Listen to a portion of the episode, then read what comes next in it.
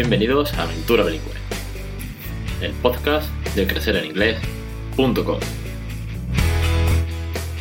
Capítulo 30 del 22 de diciembre de 2016. Muy buenas, mi nombre es Alex Perdel y esto es Aventura Bilingüe, un podcast sobre bilingüismo para aquellos que no somos precisamente bilingües. Y como estamos en una fecha tan especial, como se acerca la Navidad, y como quiero hacer algo diferente y vamos a, perder el miedo a hablar en inglés continuamente, aunque ya lo haga todos los días con el pequeño, hoy quiero contaros yo un cuento. Igual que promocionamos en la página, en el calendario de actividades, pues donde hay cuentacuentos por, España, cada vez que lo hay en una biblioteca o que una academia lo organiza uno, pues ¿por qué no hacer yo uno? Entonces, pues hoy voy a hablaros en inglés, voy a contar, eh, bueno, pues The Christmas Story, sí, todo lo que es el, el nacimiento de Jesús, todo lo que ocurrió, porque creo que es lo que pega por la ficha en la que estamos, y porque lo voy a leer pues de corrido, sin haberlo practicado y ya está, porque creo que lo, divertido es improvisar sobre la marcha.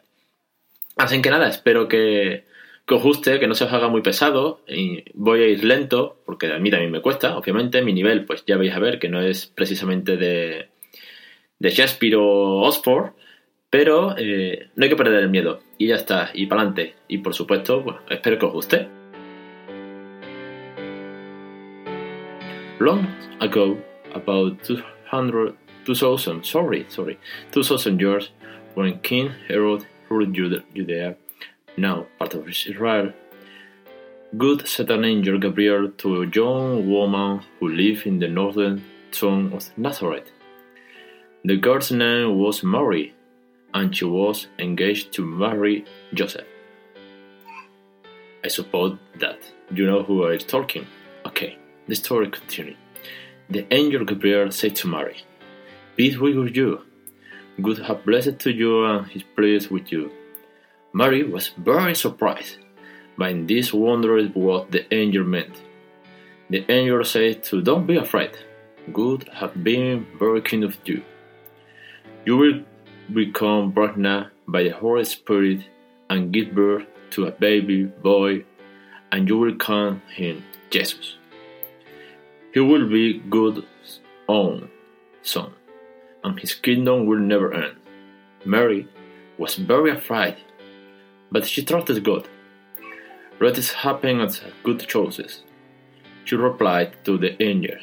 Gabriel also to Mary that her cousin, Elizabeth, who everyone thought was too old have a children, will have a baby boy whom God has chosen to prepare the way for Jesus.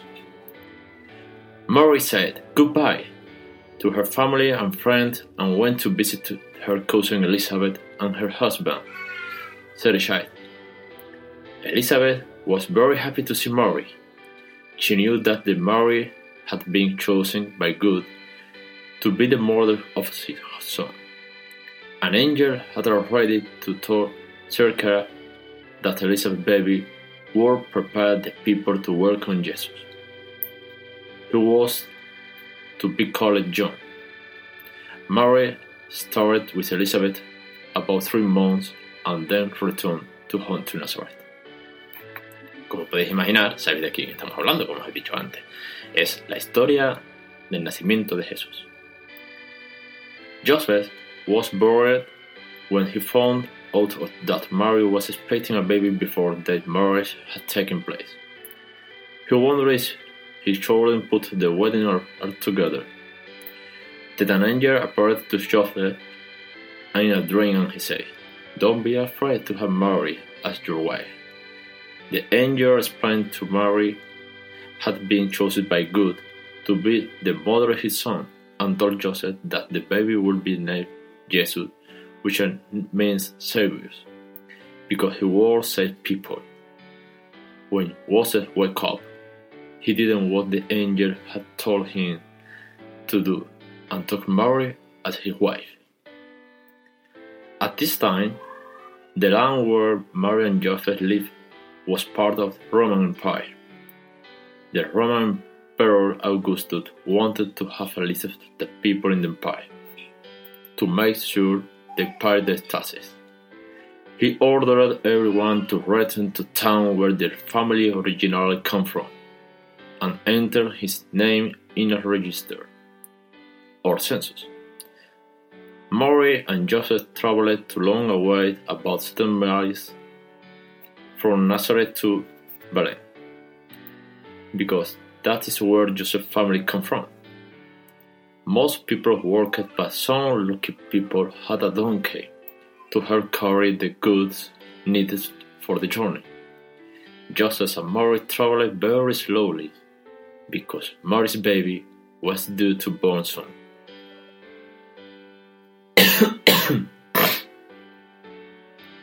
when they reached Bethlehem, they had problems to find somewhere to stay. So many people had come to register their name in the census that every house was full and every bed was taken in the all the guest room. The only place to stay, to stay that they could find was the, the animals. People often keep animals in the house, especially at night, and use them to central heating. People normally sleep on a upper level with the animal below to the given stone wall. So in the place where the animal slept, Mary gave birth to Jesus, the Son of God. In those days, it was custom to wrap newborn babies to twilight in the long cloth called swaddling clothes. Jesus, but was manger that the animal ate their hair from. Typical creep etc. In the here and fire of the Bethlehem, Herbert looked at the doors sheep through to the long night. As the new day began, suddenly an angel appeared before them and the glory of God shone around them. The shepherd heard very, very scared. But the angel said, Don't be afraid, one more time. I have good news for you and everywhere. Today in Berlin, a Savior has been born for you. You will find the baby lying in a manger or crib. The many more angels appeared, lighting up the sky. The shepherds heard them praising good singing, glory to God in heaven, and peace to everyone on earth. When the angels had gone to shepherd's side to the another, let's go to Bethlehem to see that it happened. So the shepherds went to Bethlehem and found Mary and Joseph. The baby, little Jesus, was lying in a manger or crib as they had been told. When they saw him, they told everyone that the angel had said, and everyone who heard the story were astonished. Then the shepherds returned to their sheep, praising God for sending his son to their to be their saviors. When Jesus was born, a brand new bright star appeared in the sky. Some wise men in faraway countries saw the star and guessed then and guessed what it meant. They were very clever men that studied the star and he had read in very old writing that the new star would appear when a great king was born. They set out to find the new king and bring him gifts. The three wise men followed the star towards to the country of Judea, and when they got to the capital Jerusalem, they began to ask the people, Where is the child who is born to be king of the Jews? Herod, the king of Judea, heard this, and it made him very angry to king that someone might be going to take his place on the king. Herod sent out the wise men to come to him. He told them to go to find the star until they had found the baby king. He said, When you have found him, let me know where he is, so that I can go to worship him. But Herod didn't tell that they really had an ever plan to mind the king the new king. the three wise men found the stone toward Belén, where they said that the king would be born in the old breath. It seemed to stop a Chinese directly down up the place where Jesus was. The three wise men entered to the house where they now lived and found Jesus with Mary. They bowed down and worshipped him. The three wise men spread the gift they had brought before Jesus. The gifts were gold, frankincense, and myrrh. The three wise men were warned in a dream by God to not go back to earth. So they returned to home, their country in the east by a different way. To say Jesus, of course. When the three wise men has gone, an angel appeared to Joseph in a dream. Get up! The angel said. Take Jesus and Mary and escape to Egypt. Stay there until I tell you, for Herod is going to church Jesus to kill him. Joseph got up, took Jesus and Mary during, during the night. They left for Egypt, and where he started until Herod died. When Herod realized that he had been tricked with the three wise men, he was furious and gave order to kill all the boys aged two or younger in Belén and the surrounding area. This way, sorry, this was to try and kill the new king, as his plan to find the location of the new king from the wise men had failed. After Herod had died, Joseph and another dream, in which an angel appeared to him. The angel said, Get up, take Jesus and Mary and go back to Israel, for those who were trying to kill Jesus are dead. Joseph got up, took Jesus and Mary, and they went back to Israel. But when he heard that Herod's son was now king of Judea, he was afraid to go there.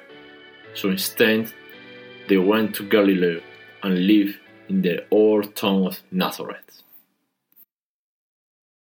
Muchísimas gracias si habéis llegado hasta aquí, porque si estáis escuchando todo el capítulo es que mínimo pues os ha llamado la atención y seguramente habéis entendido un montón de la historia, espero, porque costaba un poco de trabajo pues el tema de la pronunciación, de ir leyendo sobre la marcha con el, con el micro al lado, mirando la pantalla, pero bueno, no está mal, la verdad que la idea me, me había hecho ilusión, me la había planteado, oye, ¿por qué no ¿por qué no voy a grabar yo en inglés un capítulo entero?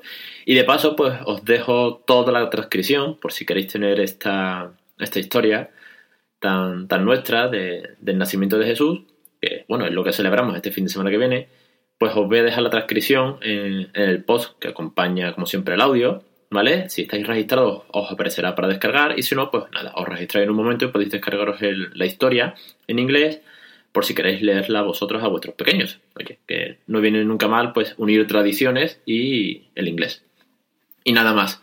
Muchísimas, muchísimas, muchísimas gracias. Que os espero la semana que viene. Felicitaros las fiestas porque el sábado pues celebramos la Navidad y pues espero que estéis todos en buena compañía de familia, amigos y muchísima comida, como viene a ser costumbre. Y lo dicho, que os espero la semana que viene, que será el último capítulo de la temporada esta primera temporada que va a tener 31 capítulos porque empezó a mediados de año, pero bueno, que la verdad que súper contento con todos vosotros que estáis ahí apoyándonos. Y, nada más, que cualquier cosa, pues que ya sabéis que me podéis escribir desde el formulario de contacto, que es crecereningles.com barra contacto, y ahí tenéis el formulario. Y como siempre pediros una, una reseña en iTunes de esas de 5 estrellas que levantan la moral y que ayudan a, seguir con esta aventura. Lo dicho, os espero la semana que viene, en el último capítulo del año, donde haremos un, resumen de un poco de todo. Y, y desearos felices fiestas. Os espero la semana que viene en Aventura Bilingüe.